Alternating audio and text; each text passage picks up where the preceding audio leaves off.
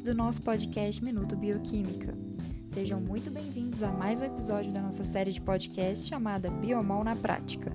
Meu nome é Priscila e hoje iremos abordar uma técnica interessantíssima chamada PCR digital. Não saia daí!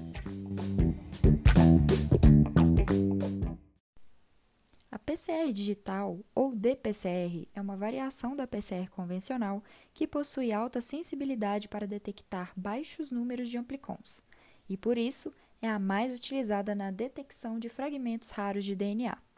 Para explicar melhor essa técnica, devemos nos lembrar de como uma PCR convencional é realizada, pois ambas técnicas utilizam reagentes muito parecidos. Para a técnica de PCR em tempo real, utiliza-se primers que servem como iniciadores para a ação da DNA polimerase.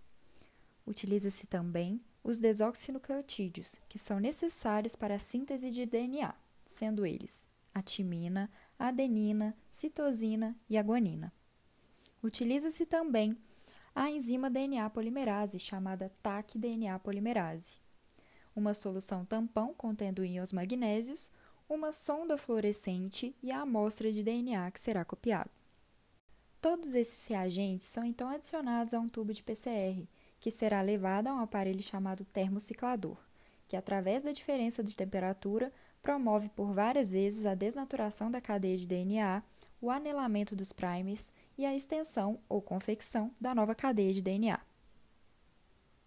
Após vários ciclos no termociclador, obtemos ao final uma maior concentração de cópias de DNA comparada à amostra adicionada ao início do processo.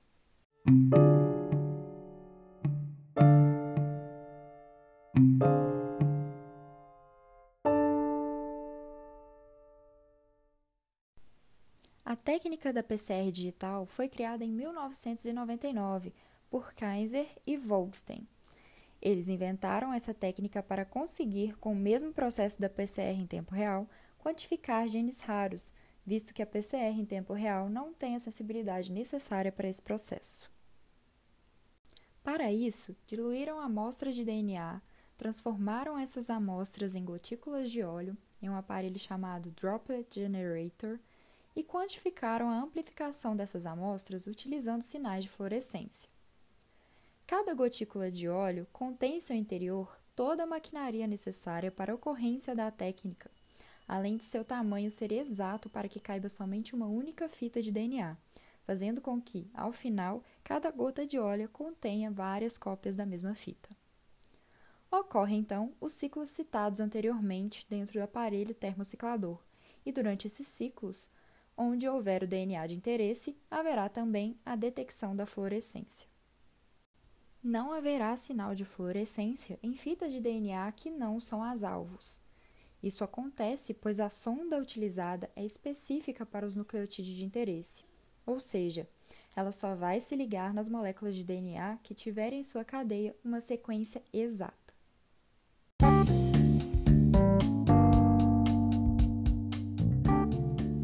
Vantagens da técnica.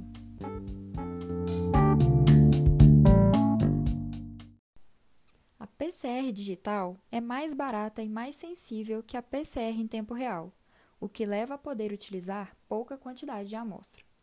Ela pode ser aplicada na detecção de câncer, detecção de sequências raras, em expressões gênicas, em detecção de patógenos e em análise de bibliotecas de sequenciamento de última geração.